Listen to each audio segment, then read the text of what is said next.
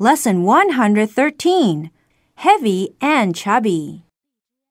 Watch out, all you chubby guys out there. If you continue to overeat, you might be just like Michael Hebrank. He's 43 years old. He can't walk. He can stand up for no more than 30 seconds at a time. He has to use an oxygen mask to help him breathe.